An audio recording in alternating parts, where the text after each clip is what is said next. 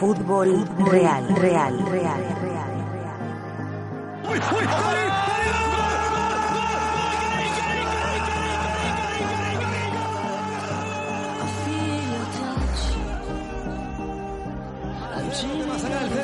Derecha.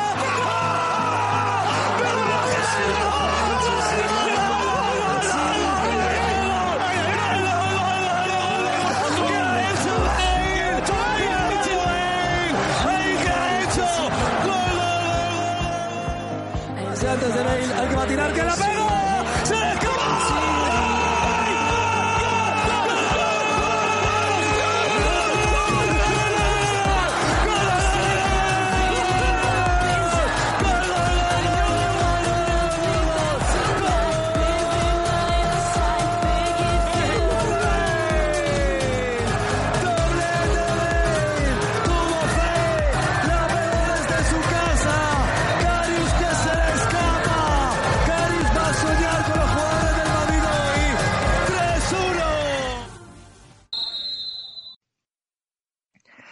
Hola madridistas y bienvenidos un día más a un nuevo programa de Fútbol Real. Yo soy Roy y como sabéis me podéis seguir en mi Twitter personal en arroba Roy2BO. Y pues esta semana ha terminado la pretemporada del Real Madrid y este fin de semana empieza oficialmente la temporada, llega la hora de la verdad. Viajamos a tierras gallegas para enfrentarnos al Celta de Vigo en Balaídos en el primer partido de liga. Y pues entonces tenemos muchas cosas de las que hablar, un poco acerca de las últimas sensaciones que nos han dado los dos últimos partidos de pretemporada. Una pretemporada que parece que ha abierto o ha traído más preguntas que, que respuestas, pero para ello vamos a tener dos grandes colaboradores para analizar todo lo de qué ha pasado en esa pretemporada, los dos últimos partidos y hacer una pequeña previa del partido de liga donde empezamos ya a jugárnoslo todo, donde empieza la temporada de verdad.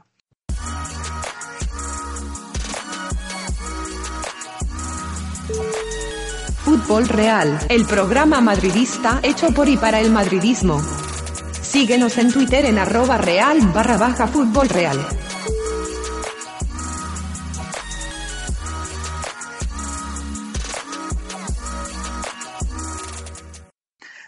Para ello, pues vamos a dar paso ya al programa a estos dos grandes cola- colaboradores. En primer lugar, ah, tenemos a Carlos, que como sabéis lo podéis seguir en su Twitter personal en arroba carlos de barra baja mejías. Carlos, un gran experto de la canasta y de fútbol, pues más o menos. Así que Carlos, gracias por estar aquí. Bueno, gracias a ti por decir más o menos, pues yo creo que ya es más de lo, de lo, de lo real. Pero bueno, como el nivel tuyo tampoco es muy alto, pues yo creo que me defenderé bien.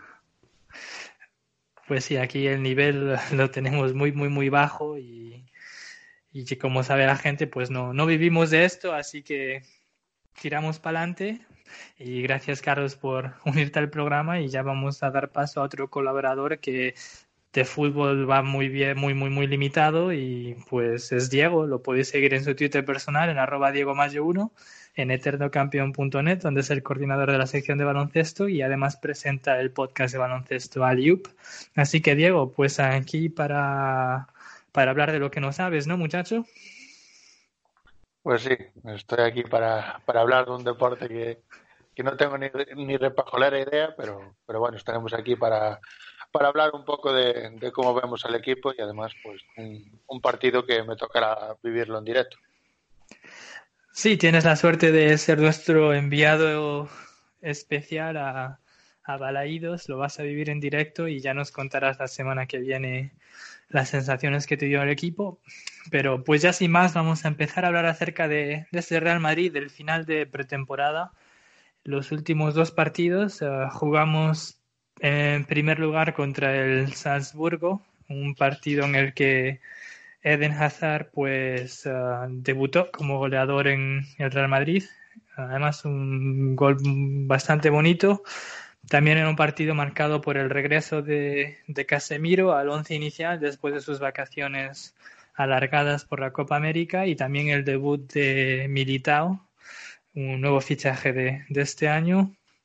Y después tuvimos el partido de contra la Roma. Fue el último partido de pretemporada y vamos a hablar acerca de las sensaciones que, que tuvimos los, los, tres acerca de este partido, ¿no? Empezando con el con la novedad, creo que fue la, la más uh, notoria de, de, los dos partidos fue el cambio de alineación que, que tuvo uh, Zinedine Zidane, que decidió poner un 3-5-2 con tres centrales, Marcelo y Carvajal como carrileros por las bandas y con dos uh, delanteros arriba que fueron Azar y, y Benzema. Y creo que el primer partido, el mediocentro, fue formado por lo que es Casemiro, Cross e Isco. Así que, ¿qué opináis de, de, ese cambio de alineación que, pues, no sé si alguno se lo esperaba por parte de Zidane? Es cierto que le había mencionado que iba a haber cambios en el dibujo, pero en lo que llevábamos de pretemporada no, esta particular, esta alineación en particular no, no, se había visto. Entonces, no sé qué pensáis vosotros. Vamos a empezar contigo, Carlos, y, y después tú, Diego. Bueno, a mí me gusta que, que, los entrenadores prueben cosas, sobre todo en pretemporada, y a mí me parece una decisión acertada poner un esquema con, con la variante, sobre todo defensiva, cuando el Madrid estaba sufriendo mucho atrás en los primeros partidos de pretemporada y, y ese 3-5-2 o 5-3-2, como lo queramos ver, a mí es un esquema que me gusta bastante. Creo que el Madrid necesita pulirlo si, si es verdad que lo va a utilizar, como parece que puede ser en Badaído.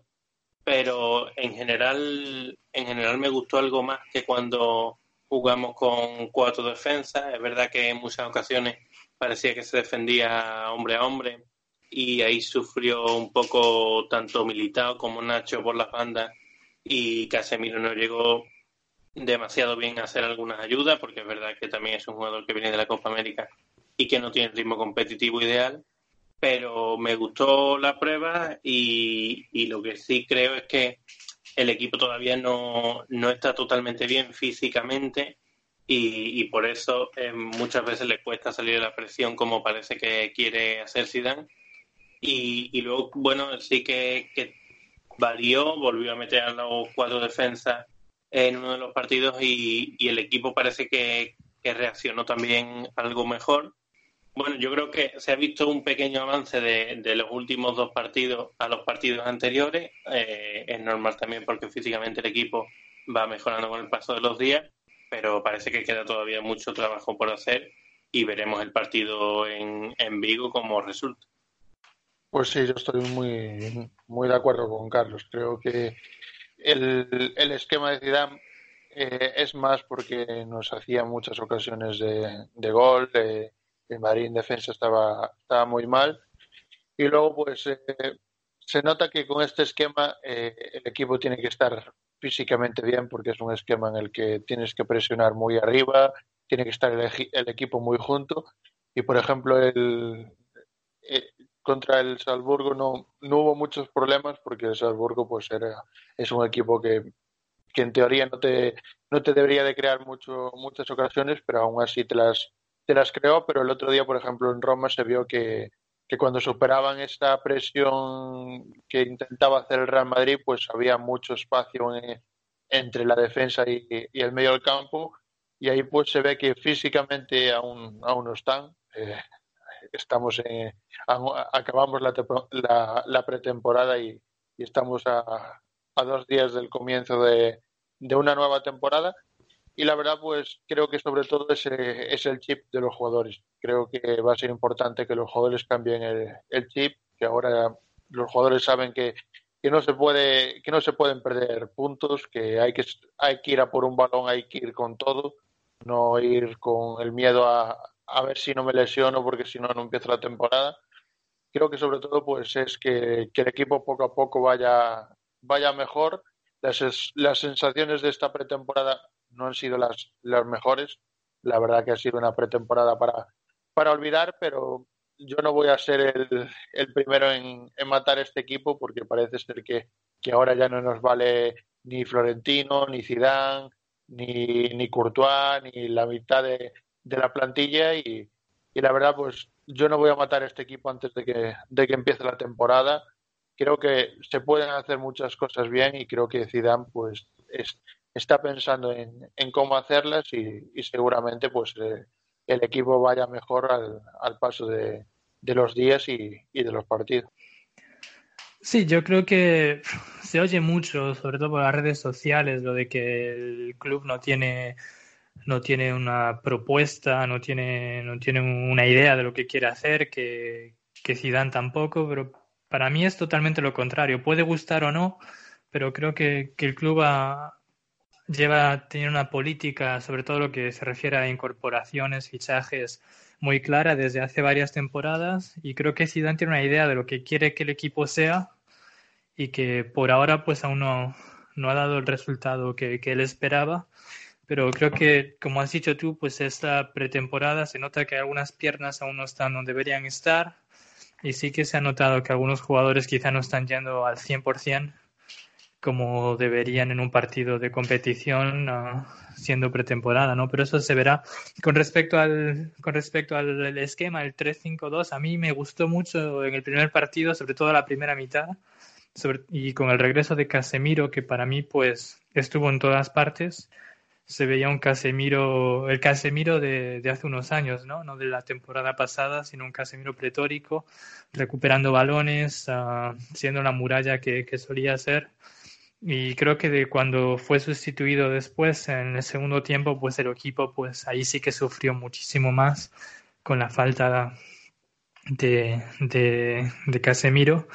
Y en el partido contra la Roma lo vi un poco más, uh, más diluido. Quizá siendo su segundo partido de pretemporada, pues aún no, no, tiene el físico donde debería estar. Y ahí sí que se le nota un poco más lento y no tan contundente como, como había sido en su debut de pretemporada. Sí, yo creo además que, que en general también el nivel defensivo no, no está acompañando la confianza de los jugadores, porque cuando, sobre todo el partido del Atlético de Madrid, yo creo que al, al, equipo le hizo bastante daño porque es evidente que encajar siete goles contra uno de tus máximos rivales, aunque sea un amistoso, pues al final es complicado de sobrellevar y, y muchas críticas que han ido cayéndole a los jugadores del Madrid, la mayoría en esta pretemporada con, con razón. Y creo que también la defensa no está ahora mismo con esa confianza como para imponerse a los rivales. Y probablemente haya sido eso lo que ha visto Zidane, que ha querido no llegar al principio de, temporada, al principio de la liga, con, con, la sensación de ser un equipo muy frágil atrás. Y, y, como tú decías, la inclusión de Casemiro, aunque en el segundo partido tuvo algo peor, pero le da mucha consistencia al equipo. Y, y los tres centrales también eh, ha habido momentos en los que se le, se le ha dado y, y, yo creo que espero por lo menos ver algo más defensivamente, eso es lo que digo, más, más liderazgo del Madrid que se plante en, en Balaído, que es el primer partido que tiene, y demuestre que, que, es el Real Madrid y que no va con la sensación de que le van a caer 4 o 5, que es lo último que hemos estado viendo en, esta pretemporada. Y que además, pues Balaídos es un, es un campo complicado en el que el Celta pues te, te va a apretar a, las tuercas, te va a apretar arriba, sabe que el Madrid no llega en su mejor momento y es la, la oportunidad que tiene el Celta de, de ganarle al Real Madrid. Eh, como bien dice Carlos, pues eh, hay jugadores que, que no llegan en un gran estado de forma. Creo que uno de los que mejor llega en un estado de forma es, es Marcelo, que ya es raro decir, decir esto, pero es de el esquema, el cambio de sistema creo que es al que mejor le ha venido creo que hemos recuperado al Marcelo en ataque. Y luego, pues jugadores como Benzema, eh, Hazard, pues eh, tienen que empezar a, dar algo, algo más.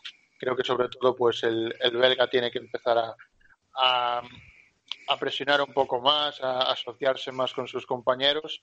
Y luego, pues hay, hay jugadores que, por ejemplo, Jovic es importante que, que rompa esa sequía que, llevan esta pretemporada, Vinicius que, que, empieza a encontrar ese, ese gol que, aún no ha encontrado. Y, y, luego pues tengo ganas de ver también el, el medio campo. Creo que es la posición en la que men, menos está reforzando el Real Madrid y es la posición en la que menos jugadores tiene. Y tengo ganas de, de ver si Modric, Kroos y Casemiro pues van a ser capaces de, de sostener ese, ese medio del campo.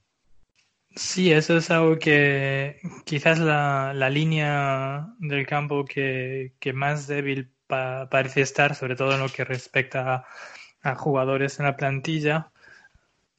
Creo que todos estaremos de acuerdo en que el, para el mediocentro los titulares serían esos tres que has dicho tú, uh, Casemiro, Cross y Modric. Y después tenemos a Valverde, que parece que a Zidane le, ha gustado el, el chico y le va a dar bastantes minutos esta temporada. Pero después uh, está Isco, pero no es un jugador, no es un medio centro contundente, más ofensivo que, que otra cosa. Entonces sí que parece que, que esa línea pues uh, podría ser uh, mejorable. Tú, no sé qué piensas tú, Carlos, acerca de esto.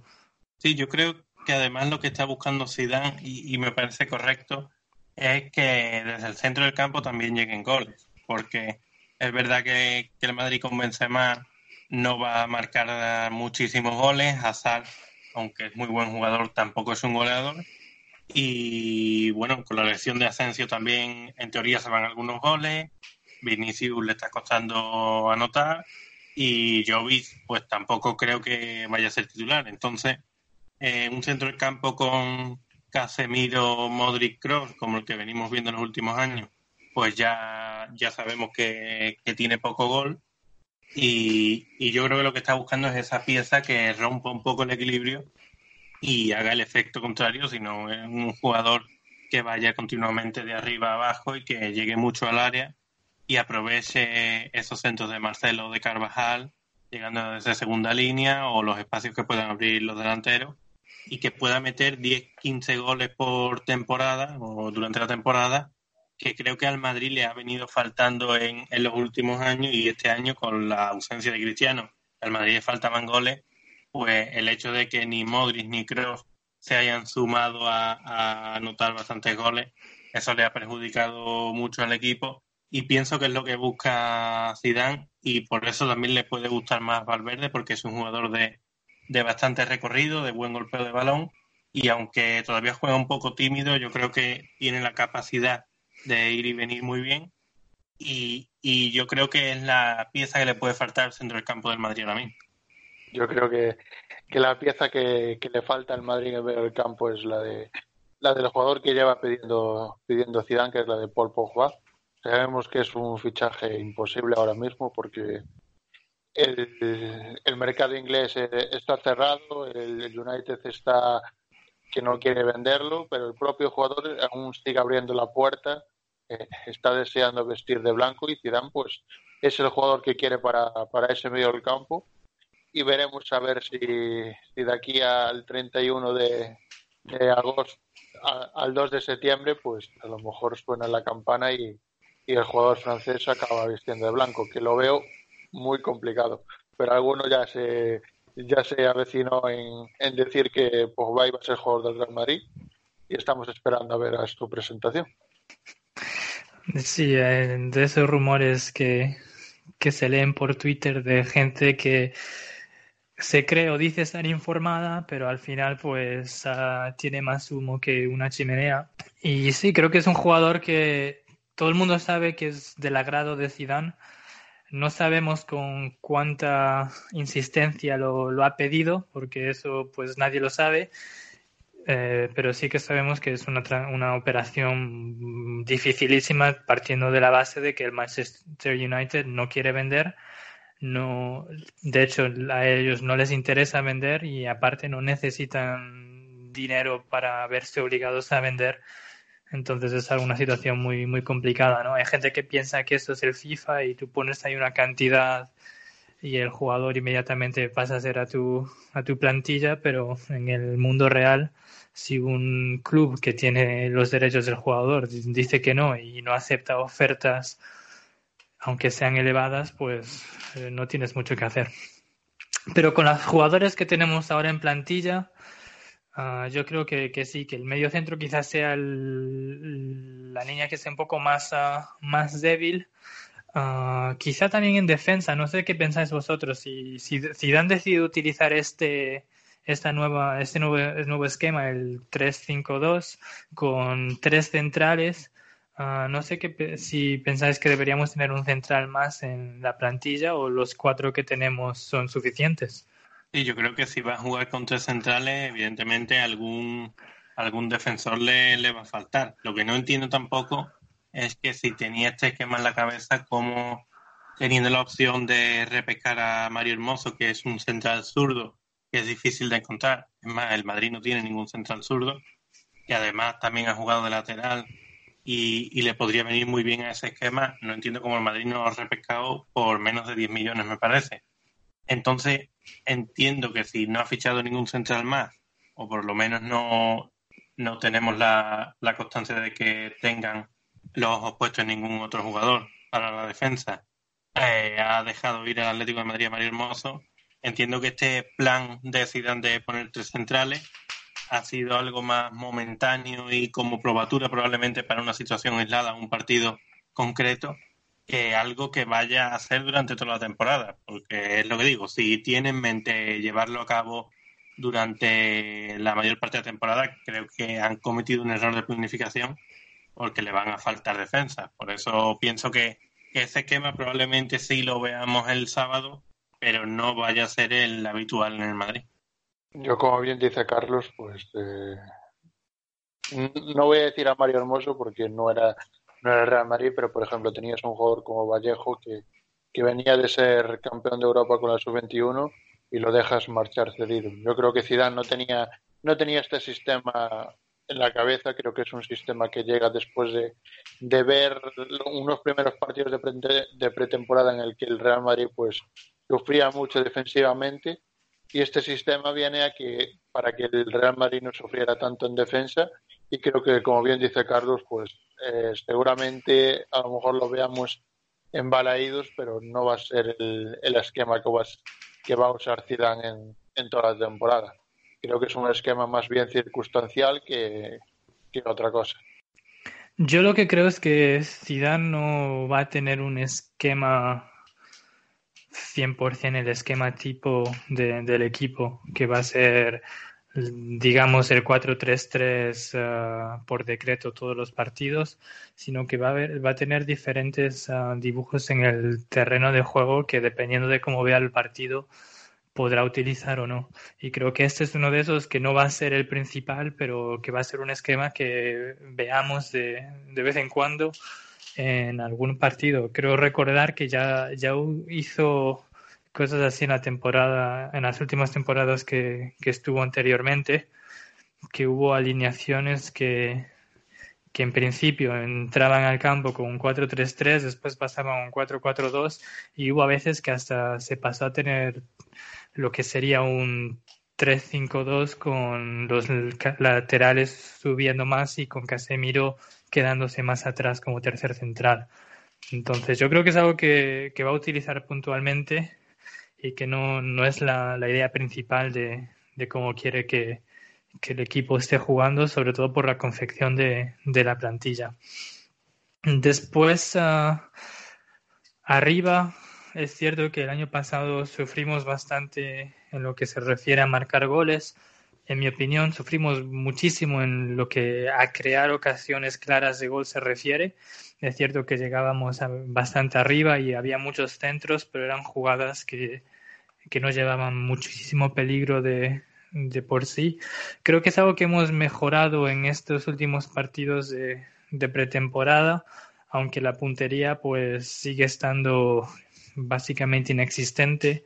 Uh, Jovic no, no parece que, que, haya encontrado aún su, su forma y es un jugador que, que a mí me gusta como remata arriba y Vinicius pues no sé qué le pasa al chico, pero creo que ahora mismo se, se ha ofuscado en lo que rematar a portería se refiere y hasta que no marque un gol no, no va a salir de, de ese ofuscamiento. No sé qué pensáis vosotros.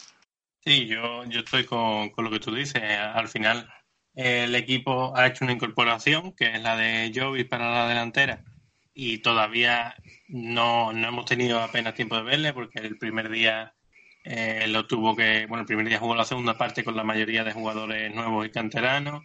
El segundo día lo tuvo que quitar en el minuto 15 por la absurda expulsión de, de Nacho. El tercer partido se lesionó a los 15-20 minutos. Y ya lo que le hemos visto es estos dos últimos, que al menos le hemos visto como prácticamente él solo ha sabido crear ocasiones de, de balones complicados. Y ya eso es, es, algo que apenas hemos tenido el año anterior. Eh, luego el gol, yo entiendo que, que, un jugador que el año pasado metió más de 20 goles, pues va a hacer goles si tiene ese tipo de oportunidades. En el caso de Vinicius, a mí es verdad que me ha faltado verle más de titular esta pretemporada. Yo creo que además de para coger el tono físico, la pretemporada también está para probar y para que los jugadores vayan ganando confianza. Y creo que Zidane no se la ha dado a Vinicius durante la temporada, durante la pretemporada.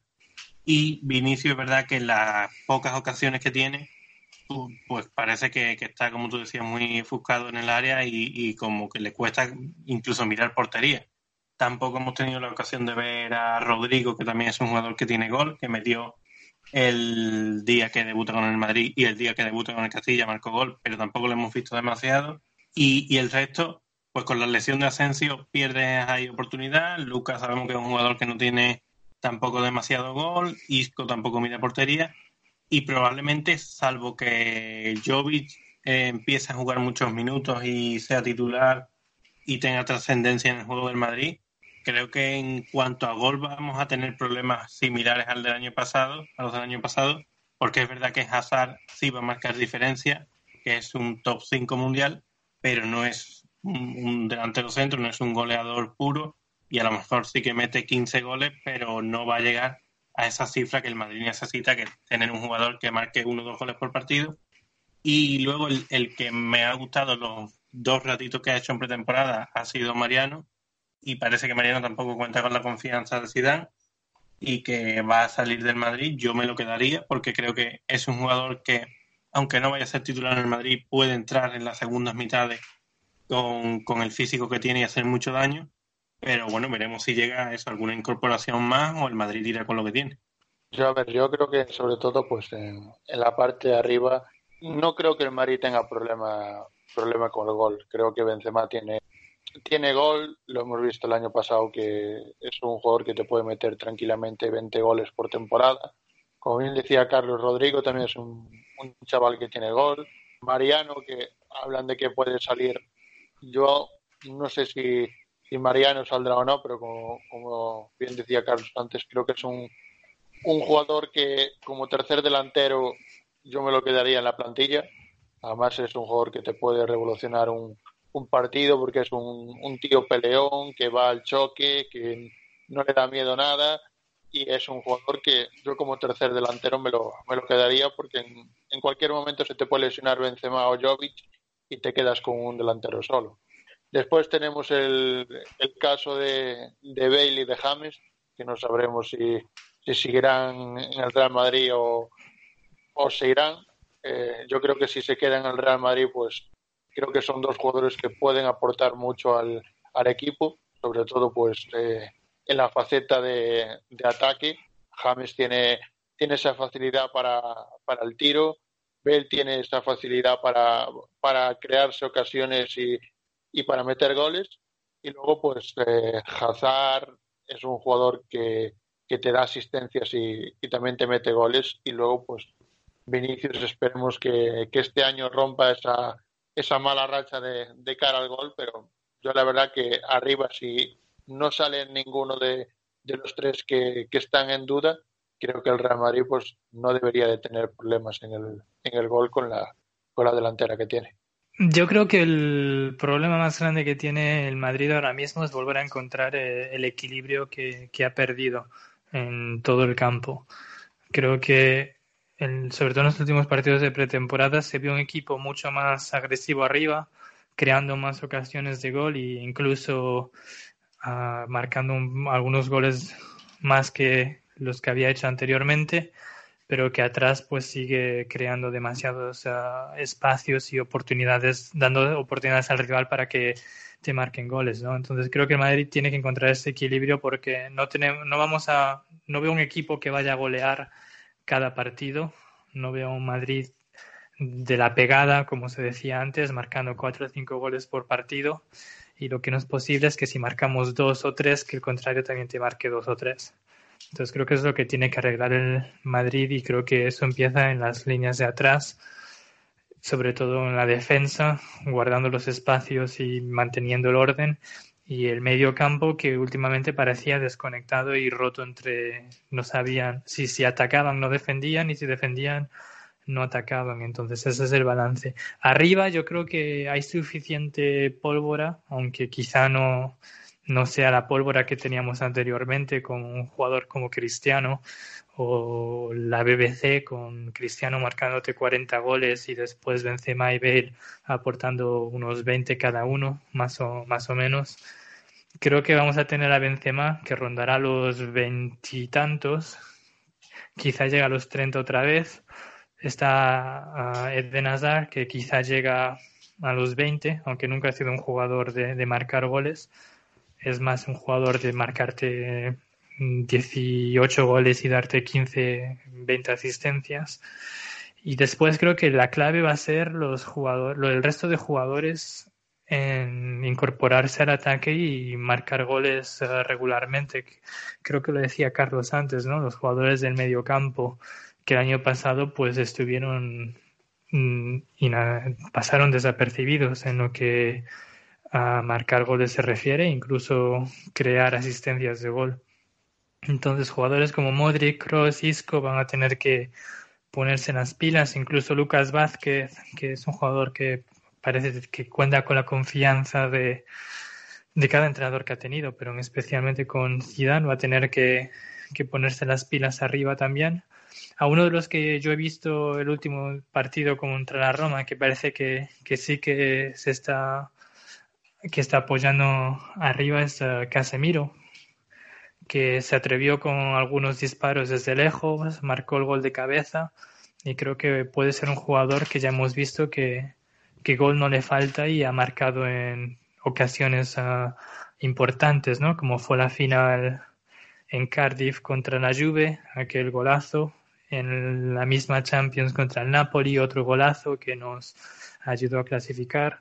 Entonces creo que son los jugadores no tan ofensivos los que van a tener que dar un paso al frente. Sí, y yo creo que eh, va a ser muy importante la función también de los laterales, porque con Zidane veíamos que la presencia de Marcelo y Carvajal en campo contrario en los últimos los tres años que él ha estado era determinante para el equipo, porque al final si ellos ocupan todo el carril, tienes la opción de, de jugar por dentro con más gente, más allá de lo que Hazard puede caer a banda para abrir espacios y, y generar la jugada desde ahí.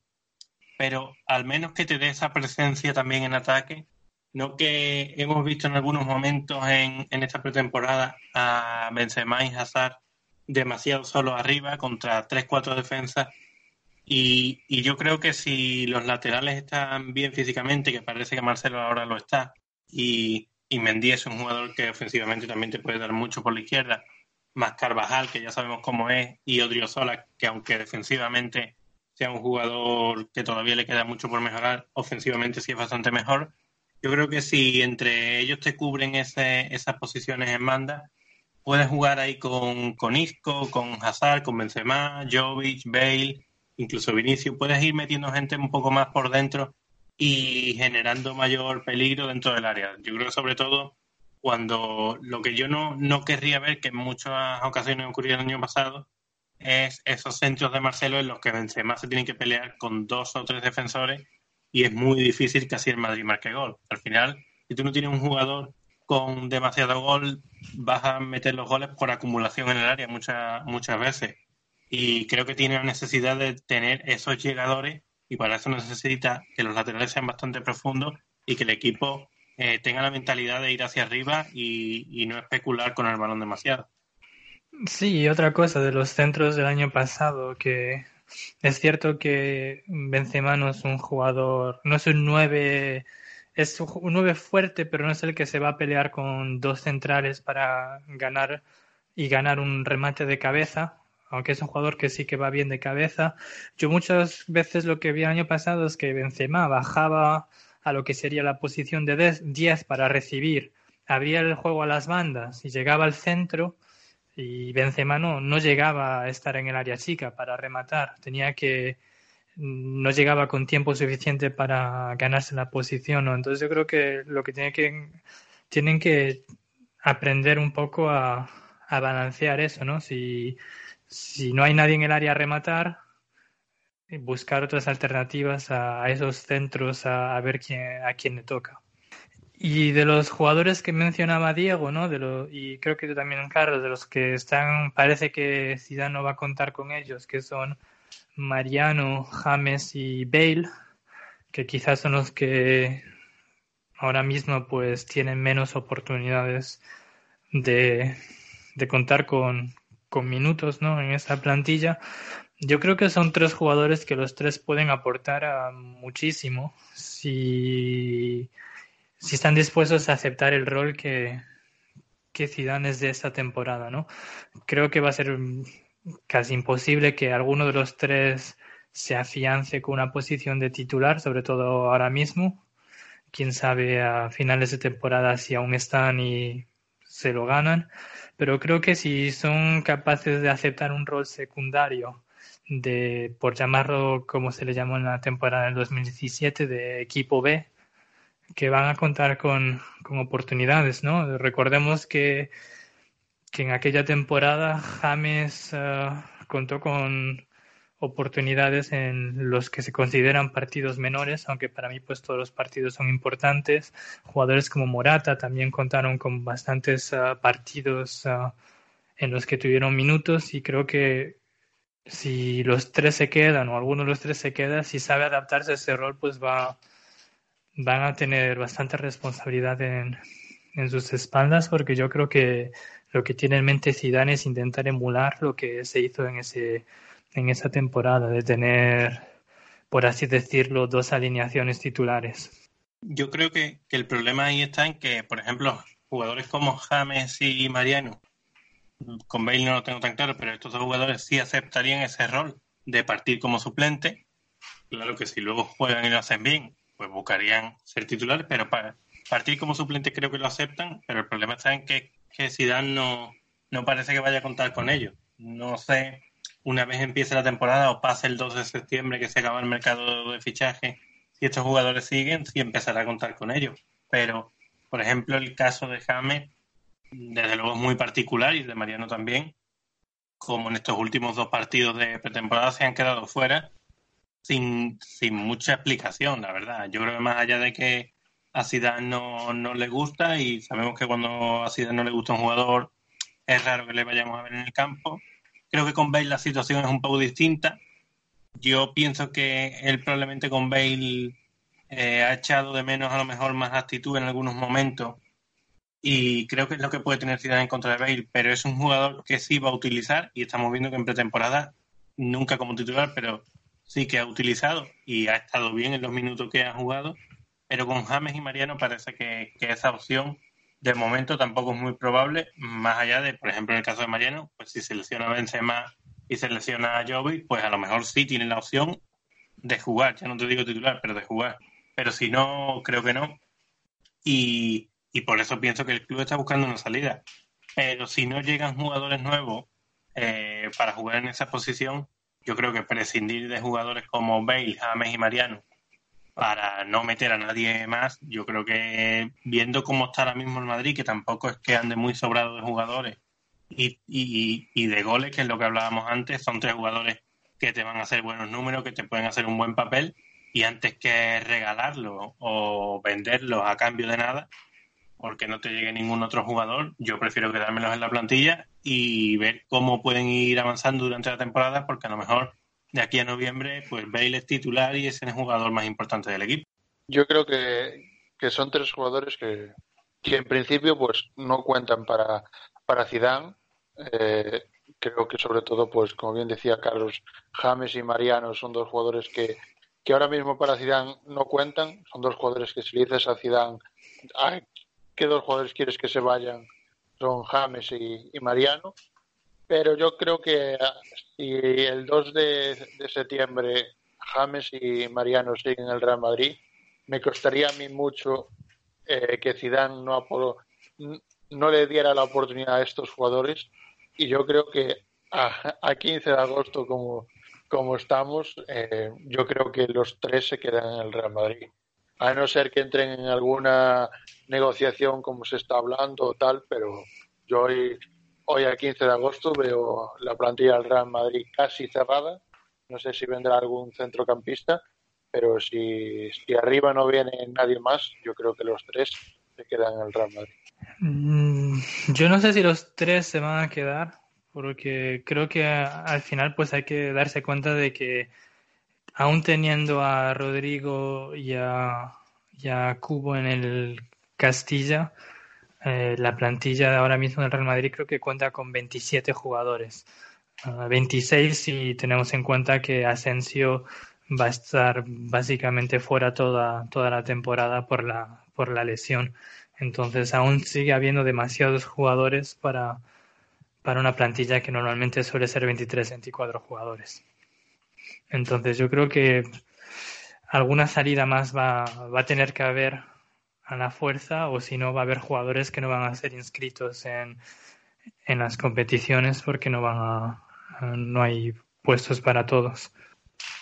Pero de esos tres yo creo que probablemente en mi opinión, viendo cómo se han repartido los minutos, el que más opciones tiene de salir o el que menos contaría ahora mismo en estos momentos para Zidane es James, que creo que aún no ha, no ha debutado con el equipo. Y después estaría Mariano, que ha jugado poquitos minutos. Y después está el caso Bale, que es un caso bastante particular ahora mismo porque se ha saltado convocatorias. Parece ser que a decisión propia, por lo que ha dejado entender uh, Zidane, fue el propio jugador el que pidió no jugar esos partidos, pero en las convocatorias que ha estado, pues ha, y los, ha jugado minutos considerables, quizá no más de 45, pero ha tenido bastantes minutos en esos partidos, entonces quién sabe lo que va a pasar de aquí al futuro. La cosa es que ahora mismo, pues, uh, fichajes. Quedaría hasta el 2 de septiembre y no sé si va a venir alguien más o no. Creo que para que venga alguien tiene que salir un jugador por lo menos fijo, porque la plantilla ya hay jugadores de sobra. Pero ahora mismo esos son los jugadores que hay y este fin de semana, este sábado a las 5 de la tarde, pues toca enfrentarse al Celta de Vigo, en lo que ya hemos dicho que suele ser un partido bastante complicado para el Real Madrid en tierras gallegas. Es un estadio mm, algo hostil contra el Madrid, jugadores que del Celta que suelen dar el 200% cuando se enfrentan a nosotros. Y de hecho la última visita que tuvimos a, Tierras Viguesas, pues fue un partido que acabamos el partido con 11 jugadores y gracias a Dios porque las entradas y el juego duro del Celta pues nos lesionaron a más de uno. De hecho en ese partido incluso Bale tuvo que acabar el partido cojo porque no había más cambios. Entonces, no sé si esperáis a que Zidane repita esquema, el 3-5-2, o qué jugadores creéis que van a ser los primeros titulares de la temporada y no sé cómo, qué pronósticos dais para, para esa visita a Vigo. Yo creo que va a ser una, una alineación con no demasiada sorpresa. Si juega con, con tres atrás, eh, creo que veremos más o menos lo que hemos visto en estos días. Seguramente eh, la defensa la misma, porque Carvajal al final ya han dicho que puede jugar, porque la sanción eh, de momento tienen la cautelar los jugadores sancionados de la temporada pasada con tarjetas amarillas. Por tanto, la defensa la que conocemos. Creo que jugará Casemiro, Modri, Cross seguramente y arriba a Salvense más. Yo creo que la duda lleva a estar si es con cinco defensas sería así y si es con cuatro pues probablemente entre Lucas en, la banda derecha. Podría entrar también Isco y meter cuatro centrocampistas. Más o menos una alineación muy reconocible. Y, yo lo que creo es que lo que tú decías, al final Celta, y no solo contra el Madrid, contra el Barça también lo, lo hacen balaídos, es un rival que contra los grandes se crece eh, y que tiene un buen equipo, tiene una, una buena plantilla. Este verano yo creo que se ha reforzado bien, aunque la pretemporada no ha sido muy buena para ellos, pero creo que tiene opciones de meternos manos. Y, y yo el pronóstico, no sé, pues voy, voy a decir que gana el Madrid, pero más por, por corazón que por cabeza. Es que tienes más corazón que cabeza. Bueno, no me has visto la cabeza. ¿Y tú, Diego, qué, qué pronósticos darías para, para este partido? Pues yo estoy muy de, muy de acuerdo con Carlos. Eh, creo que sobre todo si, si jugamos con, con, tres defensas, creo que va a ser más o menos de la alineación de, del otro día en Roma. No sé, la única duda que me cabe si Modric o, o Fede Valverde. Creo que es la única duda así. Y en cambio, pues si jugamos con cuatro defensas, eh, quitar un central y, a lo mejor pues jugar con, con el doble pivote con Casemiro y, y Valverde, jugar con, con Kroos y con Modric y arriba pues jugar con, con Hazard y Benzema. Pero bueno, me espero un partido complicado, eh, me espero sobre todo pues un, un Real Madrid totalmente diferente al que al que hemos visto esta, esta temporada y esperemos pues que, que pueda, pueda disfrutar de, un gran partido en Vigo y, y sobre todo pues de, de, una victoria del Real Madrid que cada vez que, que, lo veo pues es una, es una victoria asegurada. Bueno, pues esperemos que, que siga la racha y que puedas disfrutar de la victoria del Madrid en el campo. Yo creo que yo estoy con Carlos en lo de la alineación. Si, si es un 3-5-2, entonces, creo que serán Courtois en portería con Barán, Ramos, Militao. Después estarán Carvajal, Modric, Casemiro, Cross y Marcelo. Y arriba Benzema y. Y si no es el 3-5-2, eh, quitaría Militao, que no estaría en la defensa de cuatro. Y la duda sería de quién sería el, el jugador número 11 arriba. Uh, quizá Lucas Vázquez para dar más balance defensivo, quizá Isco para con más libertad para moverse con Modric y Cross uh, detrás de él, en lo que sería un rombo con Casemiro en medio campo, no sé. Creo que la duda sería si, si no sale con la defensa de tres, ¿quién sería el jugador elegido para, para salir al 11? Pero creo que el resto están bastante, bastante fijos. No creo que Valverde sea titular, ni no creo que vaya a hacer un experimento de doble pivote ahora en el primer partido de temporada. Creo que veremos una de las alineaciones que se han visto durante la pre, pretemporada. Y del partido, pues sí, me espera un Celta que, que se va a salir crecido porque sabe que el Madrid no, ahora mismo no está en sus mejores momentos. Uh, aunque no sé muy bien, no, no he seguido mucho al Celta en Además, pretemporada. El, el, Celta llega con la baja de, de Santimina, que, que es uno de los fichajes que ha, que ha, hecho esta temporada. Y la verdad, pues es un jugador que, que arriba siempre suele, suele hacer daño y, llegaba al Celta con, con ganas de, jugar y, y, parece ser que el ex jugador del Valencia pues no va a llegar a este primer partido ante el Real Madrid. O sea que una baja importante para, para el Celta. Pues sí, uh, aunque tampoco he visto mucho al Celta, de hecho nada en pretemporada, entonces no sabría decirte el momento de ellos. Sé que el nuestro está con más dudas que, que otra cosa pero ese es un partido que siempre suele ser complicado, sobre todo por la intensidad que, que muestra el conjunto gallego ante los grandes embalaídos. Entonces, creo que la clave del partido va a ser la actitud con la que salgamos al campo.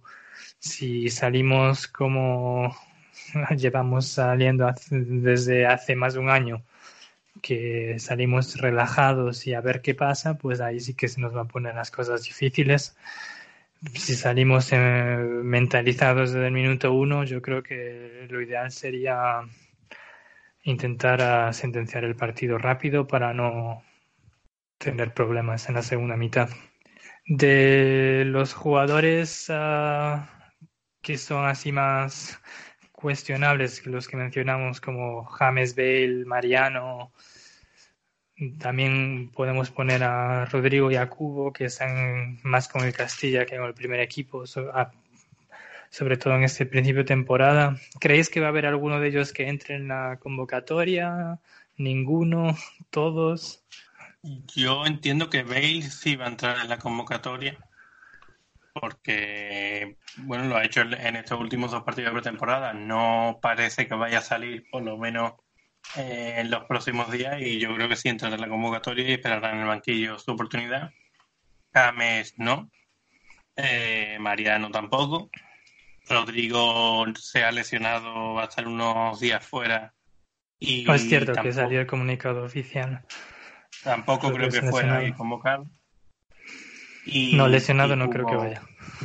No, pero y, y con la pierna bien tampoco. ¿eh? con la pierna bien tampoco. Y Cubo yo creo que, que, se lo va a quedar Raúl ahí para, para que se vaya adaptando. Yo también estoy muy estoy de acuerdo con Carlos. Debe ser que esto de, de no saber nada de, de fútbol, pues estamos muy de acuerdo, pero yo creo que sobre todo el que más opciones tiene de ir convocado es, es Gareth Bale y, los demás pues tocará esperar en, en Valdebebas y, y luchar para, para estar en la próxima convocatoria. Pues sí, yo en el tema Cubo, ya lo he dicho por Twitter, creo que es un jugadorazo que tiene un futuro increíble, pero creo que la gente tendría que tener un poco más de calma con, con el chico. tienen que jugar los chavales, Roy, está claro. No, pero es que Mira, ya lo hay puso. Que subir, hay que subir a los 18 del Castilla para el primer equipo. A los 18 no. Sí. Que hay alguno ahí que no. Ah, sí, ahora sí que ya no están los hijos de Zidane. Claro, hombre, por eso. No, pero es que el caso de Cubo yo creo que es un jugador que, que la va a romper, pero que hay que tener paciencia porque hay gente que solo por ver algunos entrenamientos ya lo están comparando con jugadores que llevan 10 años en lo más alto del fútbol y que hay que tener un poco de paciencia con el chico. El otro día con el Castilla creo que jugó bien. De hecho, tuvo hay muchísimos vídeos en Twitter de algunas jugadas que hizo que son increíbles para un chico de su edad, pero cuando ves el partido entero hay momentos en los que aún se le nota que no está adaptado al fútbol de aquí y que aún le falta algunas cosas por, por aprender que no creo que tarde mucho, la verdad. Entonces yo creo que con él hay que tener paciencia. Yo creo que en el tema Cubo creo que es importante que, se fuera cedido para un equipo de, primera división. Creo que se, habló del Valladolid. Creo que en segunda vez pues es una es una división muy complicada para, para un chaval como él de, de la clase que tiene porque todos hemos visto a Vinicius el año pasado que, que iban a por él se mordieron la cabeza, así que. Pues por eso. Seguramente también vayan a por el japonés.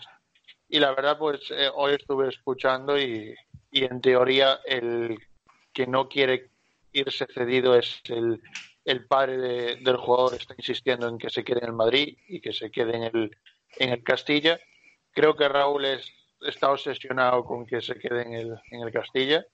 Y el Real Madrid, pues tenía casi cerrada la, la cesión al Valladolid, pero el padre ha insistido en que quiere que su hijo se quede en Madrid y al parecer parece ser que, se queda en, en el Castilla. Así que ahora Yo creo que tampoco hay, hay que tener demasiada prisa. Tiene 18 años, no pasa nada porque esté, al menos hasta, hasta enero, que se abre otra vez el mercado, que esté en el Castilla, que creo que Raúl le puede enseñar muchas cosas de lo que es el Madrid y de lo que es el fútbol español.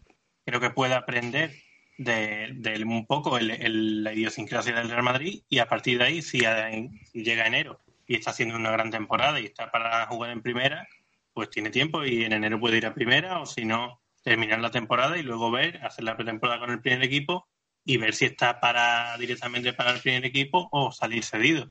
Lo que igual que no, no hay que poner a juveniles a jugar en el primer equipo a todos, algunos a lo mejor sí lo merecen y, se lo han ganado, pero otros no.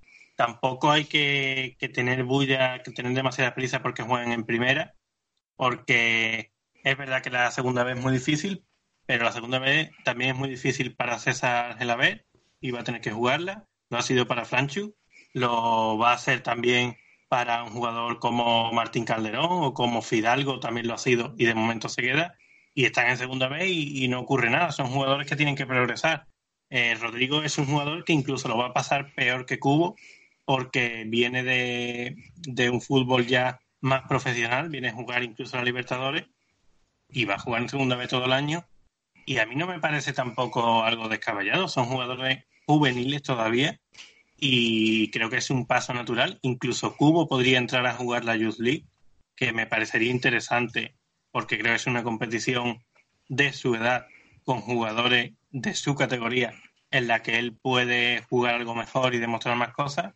Y si llega enero y ambos jugadores, tanto Rodrigo como Cubo, han demostrado ser muy superiores a la categoría o no se han adaptado por, por cualquier cosa a la segunda vez, pues siempre habrá tiempo de cederlos. No hay que tener tanta prisa tampoco con ellos, ya que no se le tiene prisa para que jueguen en el primer equipo, no hay que tenerla para cederlo un primero. Poco más que añadir, la verdad. Yo es lo que pido para esos jugadores es paciencia y entender que aunque a veces la calidad está ahí, hay otras cosas en el fútbol que hacen falta aprenderlas y que unos partidos, aunque sean segunda vez, no, no creo que le vengan mal. Y de hecho creo que pueden ser hasta, hasta pueden beneficiarles el juego duro a veces excesivo, que eso sí que tendría que mirárselo la, la federación y, y los árbitros, lo que permiten en esas categorías que porque sean inferiores no significa que todo, todo valga, pero creo que adaptarse un poco, acostumbrarse a defensas que van antes a, hacer la falta que a por el balón, a jugadores como Rodrigo le, le puede venir bien, como le vino bien, a, en mi opinión, a Vinicius, ¿no? Que viene en un fútbol en Brasil que es más vistoso, que, que el hacer algunas filigranas pues no pasa nada, a que en primera división, y ya no hablamos de segunda B, aquí hay equipos que esas cosas la haces la primera y la segunda te van a la pierna. Y sobre todo jugadores del Madrid. Entonces yo creo que acostumbrarse a un, a un fútbol un poco más duro también puede ayudarles a madurar. Pero veremos lo que pasa con ellos. Yo creo que son jugadores a tener en cuenta y que van a tener un futuro e incluso presente muy, muy prometedor. Y pues hay algo más que os gustaría comentar acerca de, de la pretemporada que no hayamos dicho, o del partido del Celta, ese primer partido de, liga que no hayamos mencionado aún. Yo creo que, hemos hablado de todo. Sí, lo, lo, único, el tema de, de, la portería que parece más, más claro, aunque creíamos que Keylor se marcharía, de momento continúa, pero parece que Courtois es el portero titular ahora mismo para Ciudad. No sé, porque yo leí, no me acuerdo en dónde, hace unos meses que, que el titular iba a ser Courtois, pero que Lucas Zidane iba a ser el segundo portero y probablemente acabaría siendo titular. Entonces, que tenga cuidado el belga.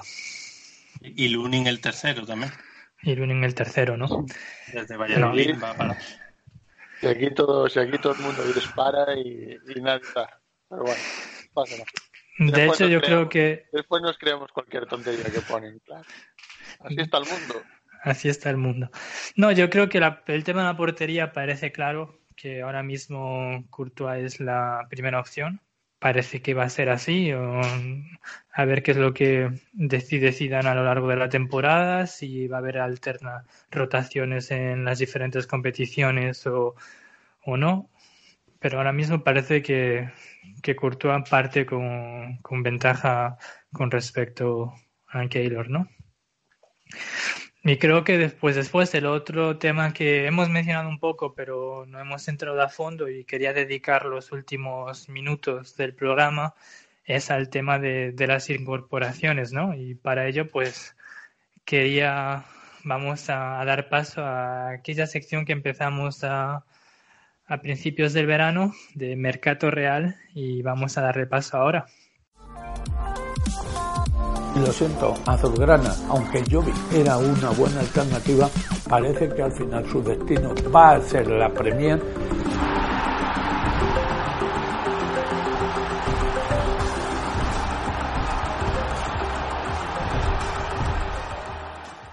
Y hablando de fichajes, pues hay un fichaje que parece ser que ya está 100% hecho, porque lo han informado varios medios, varios insiders, es un jugador muy, muy conocido, probablemente en el top 5 del mundo, o a veces top 3, dependiendo de, del mes, que es el fichaje de, de Neymar.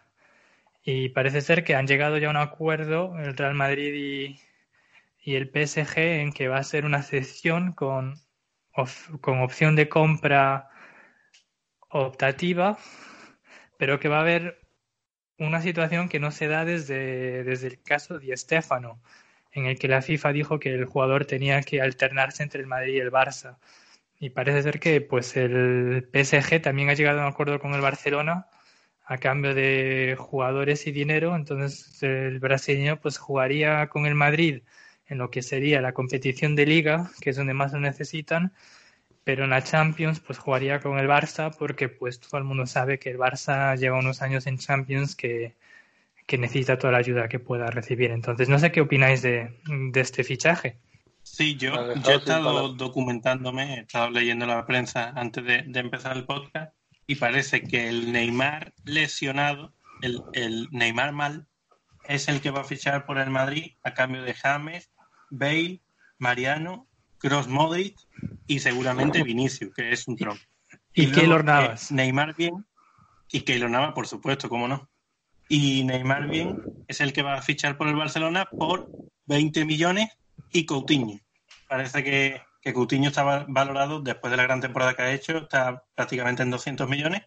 Pues yo creo que es la, es la idea, que ahora mismo, según yo más o menos leo la prensa en el Sport y demás, que es totalmente creíble, yo creo que es por donde van los tiros. Joder, Carlos, tú también ponerte a leer el Sport. Tienes unos huevazos, tío. Es que son, son gente que, que informa bien y además no, imparcial sí, sí. totalmente, Diego. Es, es una pena que no lo leas, de verdad. de hecho, Diego, Diego, si quisieras aprender algo de fútbol, pues claro. ya sabes dónde. Entre el sport, las aficiones que, que tienen, pues, yo creo que son un ejemplo en la vida. Eh, como bien dice, Neymar va a venir cobrando en golosinas, eh, Mirotis también está cobrando en golosinas. La verdad que, que no sé, uno ahí que han fichado que, que, parece ser que para ellos no, no, no le valió dinero, pero yo creo que sobre el todo por no todo. Mirotic juega de, de, central, ¿no? Sí, sí, sí. sí. Es el, el central izquierdo. Es el suplente de Piqué. No, pero sí, yo creo que es un jugador que le puede hacer muy bien a los dos equipos. Sobre todo eh, el del Real Madrid va a estar más, más de fiesta que, que otra cosa. Lo vamos a ver más en Brasil que, que, aquí en España. Y el de Barcelona, pues lo veremos todos los días entrenando, eh, charlando con Messi, haciéndose fotitos con Suárez, Messi, Griezmann. Yo creo que, que son todas ventajas, sobre todo para Valverde. Que el pobre Valverde, pues, eh, va a acabar teniendo más delanteros que, que defensas. Pero bueno. Sí, pero es que imagínate, bendito problema. Vas a tener una alineación en la que puedes bueno. contar con Neymar, Griezmann, Suárez, Messi, Dembélé, Coutinho, sí, dependiendo sí. de lo que pase, si lo usan como moneda de cambio o no, o si no, pues ponemos ahí a Coutinho. Va a ser Ricky un, Puig. Ricky Puig.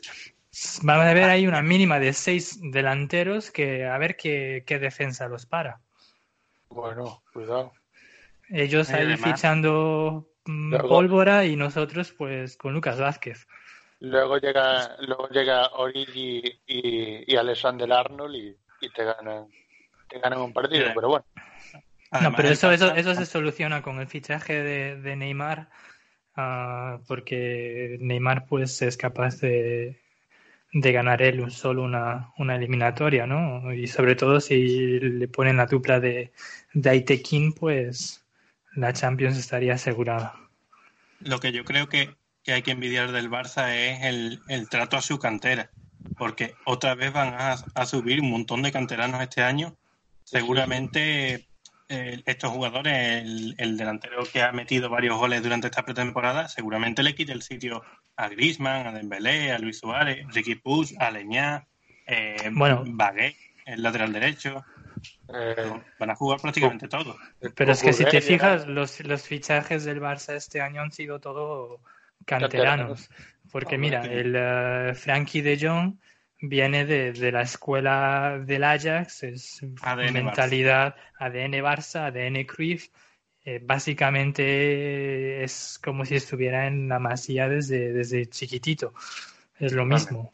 Y el otro fichaje es Griezmann, que pues viene de, del Barcelona C, que es un club que, que Bueno, lleva ya varios años. Barcelona C no sé si será, creo que es del Madrid B, pero bueno. Ah, Es, es el Barcelona C en sentimiento y el Madrid B en a lo que fichar se, re- se refiere, ¿no? Pero Griezmann, pues también, canterano y- desde, desde niño. Y te falta uno que es Junior, que desde hace años viene poniendo en Twitter lo que le gusta a Messi y, Sí. y lo ídolo que es para él. ¿eh? Este es de la Masía también. Sí, además es un jugador que, que aficionado de- del fútbol sabe que Messi es Dios y lleva rezando los Messi nuestros pues en Twitter desde chiquitito. Entonces, A ver, otros, otros rezan otras cosas, pero bueno. ya- ya, pero pues mantengamos los, los rezos en privado, que esas cosas... Que no sepa tu mano izquierda lo que hace tu mano derecha, dice la Biblia, creo. Pero sí, son entonces ah, el equipo de la cantera, pues otra, otro año más sin gastarse dinero en fichajes estrambóticos y caprichos y pues nosotros ahí pues vamos a gastarnos lo que no tenemos en traer a Neymar en, para que juegue con nosotros pues media liga y después se vaya a Brasil. Y, y el fichaje que nosotros nos hemos gastado también, el fichaje de Rodrigo, cuenta los 45 millones, que no sé si lo has contado. Es Sí, verdad, el Madrid acaba de incorporar a ese chico brasileño que no conoce nadie en esta semana y son 45 millones que hay que añadir a los que ya se habían gastado. Entonces, fichaje de Rodrigo que además lo fichan para, para mandarlo a- al infantil, creo que es. Sí, va a jugar, sí, seguramente. Creo que una de las opciones que está barajando Florentino Pérez para abaratar el fichaje de Neymar o del Neymar malo, que es el que vamos a tener nosotros, es la opción de, como a Florentino no le importa el fútbol femenino y le trae sin cuidado, y eso de tener sección de fútbol femenino, pues ha sido un capricho de último instante porque ahora mismo parece ser que da dinero, pues traería a la hermana de Neymar para el tacón y trayendo a la hermana de Neymar al tacón y que estuviera en Valdebebas continuamente, pues eso garantiz- garantizaría que Neymar pues no quisiera estar en ningún otro club. De hecho, Pero- incluso quizá él quisiera jugar en el tacón para estar con su hermana, pero Pero para Eso, el tacón pues- o para el Castilla, porque es muy joven. para, para el tacón. Yo Es una el- sección que a él no le importa si triunfa o no, entonces como la hermana no tiene tanta experiencia futbolística, entonces la pondría ahí, ya que el Castilla sí que le interesa y por eso ficha tantos jugadores jóvenes para, para mandarlos al Castilla. Es posible que la idea de Florentino sea que el Castilla adelante al primer equipo y recupere las 13 Champions que tiene de desventaja. De hecho, es que yo he escuchado que una de las cosas que Florentino quería ver, que es algo, es un hito histórico del Madrid, ¿no? Que fue cuando se jugó la final de Copa contra el Castilla. Nunca se había visto, nunca se verá un equipo enfrentándose a su filial en, en una final. Y como él no era presidente, pues es algo que no puede presumir. Entonces él quiere que, que vuelva a pasar. Entonces quiere que el Castilla suba, que el Castilla juegue Copa, juegue Champions. Y si el primer equipo tiene que descender, pues sería, serían las consecuencias, ¿no? Pero todos sabemos que lo único que busca Florentino es, es alimentar su ego y es algo que quiere presumir. Y además la última noticia que, que, ha salido ha sido que en la, en la negociación de Neymar, Florentino también mete la, la grada fans, también la mete para, para que se la lleve el Paris Saint Germain. Sí, de hecho, lo que me han informado a mí fuentes cercanas a la grada fans es que la van a ampliar. miembros de la la van a ampliar, pero A van me- a mandar, van a mandar, van a mandar a los miembros actuales de la Grada Fans, que todo el mundo sabe que están ahí y no hacen nada, los van a mandar a París y van a traer aficionados de bien, que es una peña que lleva el nombre de Toys, si no me informo mal, Ah, ¿ves? y Qué les van idea. a pagar para que los Toys sean la nueva grada fan del Real Madrid y que en el futuro pues el Real Madrid sea el Real Neymar y la grada fans pues estaría ahí apoyando a Neymar por el módico precio de 200.000 euros a- al mes. ¿no? O a lo mejor también lo que se están planteando es traer a los ultras del PSG, que, que son gente que solo anima, en ningún momento crea conflicto, como sí que podría hacer la grada fan del Madrid, y en vez de cambiarlo, ¿no? Tenemos así los ultras y quiera que no, por lo menos impone más que, que la defensa del Madrid. Sí, de hecho hay negocios en Madrid, ah, negocios que se dedican a la venta de, de bengalas, que están insistiendo muchísimo en esa opción, en fichar a los ultras del, del PSG, porque su negocio pues vería un incremento de ventas ah, espectacular. Pero pues ya veremos lo que hace Florentino, porque sabemos que no tiene ni plan, ni, ni estrategia, ni nada, y al final pues no hará nada y será Bartomeu el que se lleve todas estas grandes ventajas de lo que sería el fichaje de, Yo, de yo Neymar. creo, yo creo que Bartomeu sería el, el sustituto ideal de, de Florentino en la presidencia del Madrid. Yo creo que económicamente sí, porque el- ahora mismo no tenemos ni un duro y no tenemos ni plantilla nos- ni equipo lo de- lo femenino porque aún no lo hemos comprado. No tenemos ni techo en el tejado. Así que yo creo que fichar a un presidente como Bartomeu, que mm, Bartomeu yo le llamaría el rey Midas, porque todo lo que toca se convierte en oro y tiene fondos ilimitados, pues sería lo que el Madrid necesita para poder acometer todos los fichajes y demandas que la afición blanca requiere, ¿no? Todos esos fichajes galácticos, gastarse los 400 millones que te pidan por quien sea, pues no hay mejor presidente que Bartomeu. Es lo bueno de, de convertir los panes en, en moneda. Es que ellos tienen ahí, tienen a Dios y nosotros pues A Lucas no tenemos a Lucas Vázquez. Pero hasta aquí pues llega la sección de Mercato Real. Lo siento, Azulgrana, aunque Jovi era una buena alternativa, parece que al final su destino va a ser la Premier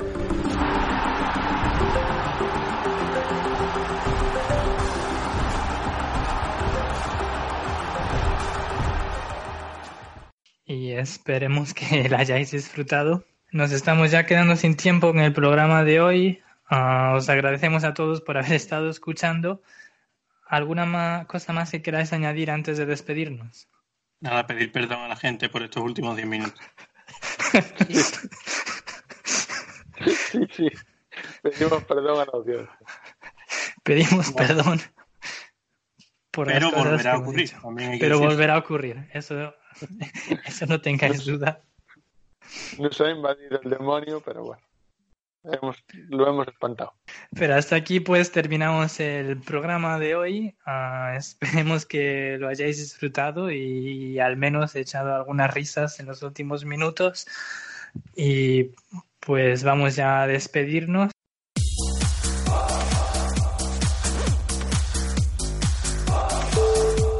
Fútbol Real. Locos por el Real Madrid. Énfasis en locos. Nuevo programa todas las semanas.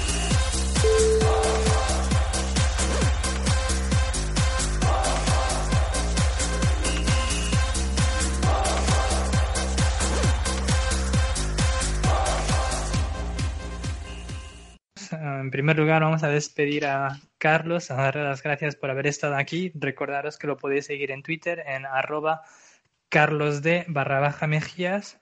Así que Carlos, gracias y como siempre un placer tenerte en Fútbol Real.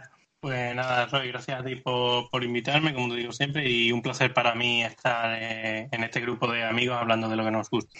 Pues el placer es nuestro de tenerte con nosotros Y ya vamos a despedir al otro colaborador, Diego. Gracias por haber estado. Le recordamos a nuestro público que te pueden seguir en arroba Diego Mayo 1 en tu Twitter personal y en Aliup en el podcast de baloncesto de Eterno Campeón.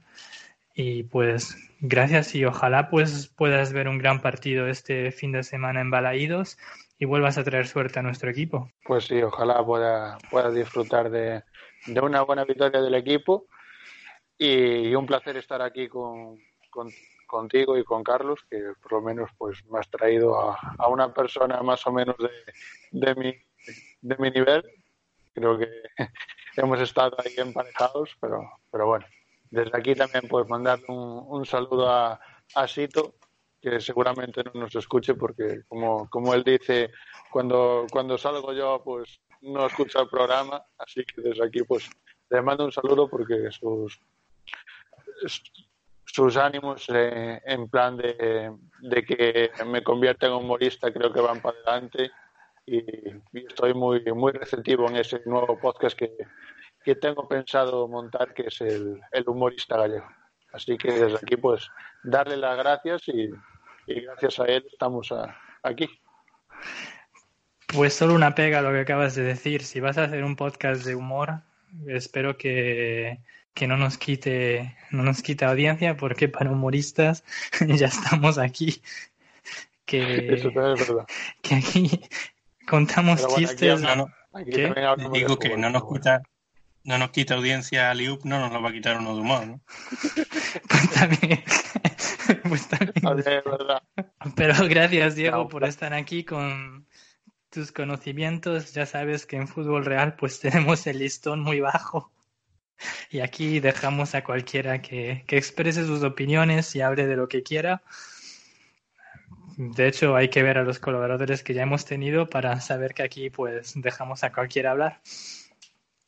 y al final... Y es el primer programa que, que, yo escucho que el presentador dice que no tiene ni idea de cómo juega el equipo rival del Madrid, que no lo ha visto ni, ni tiene interés, vamos.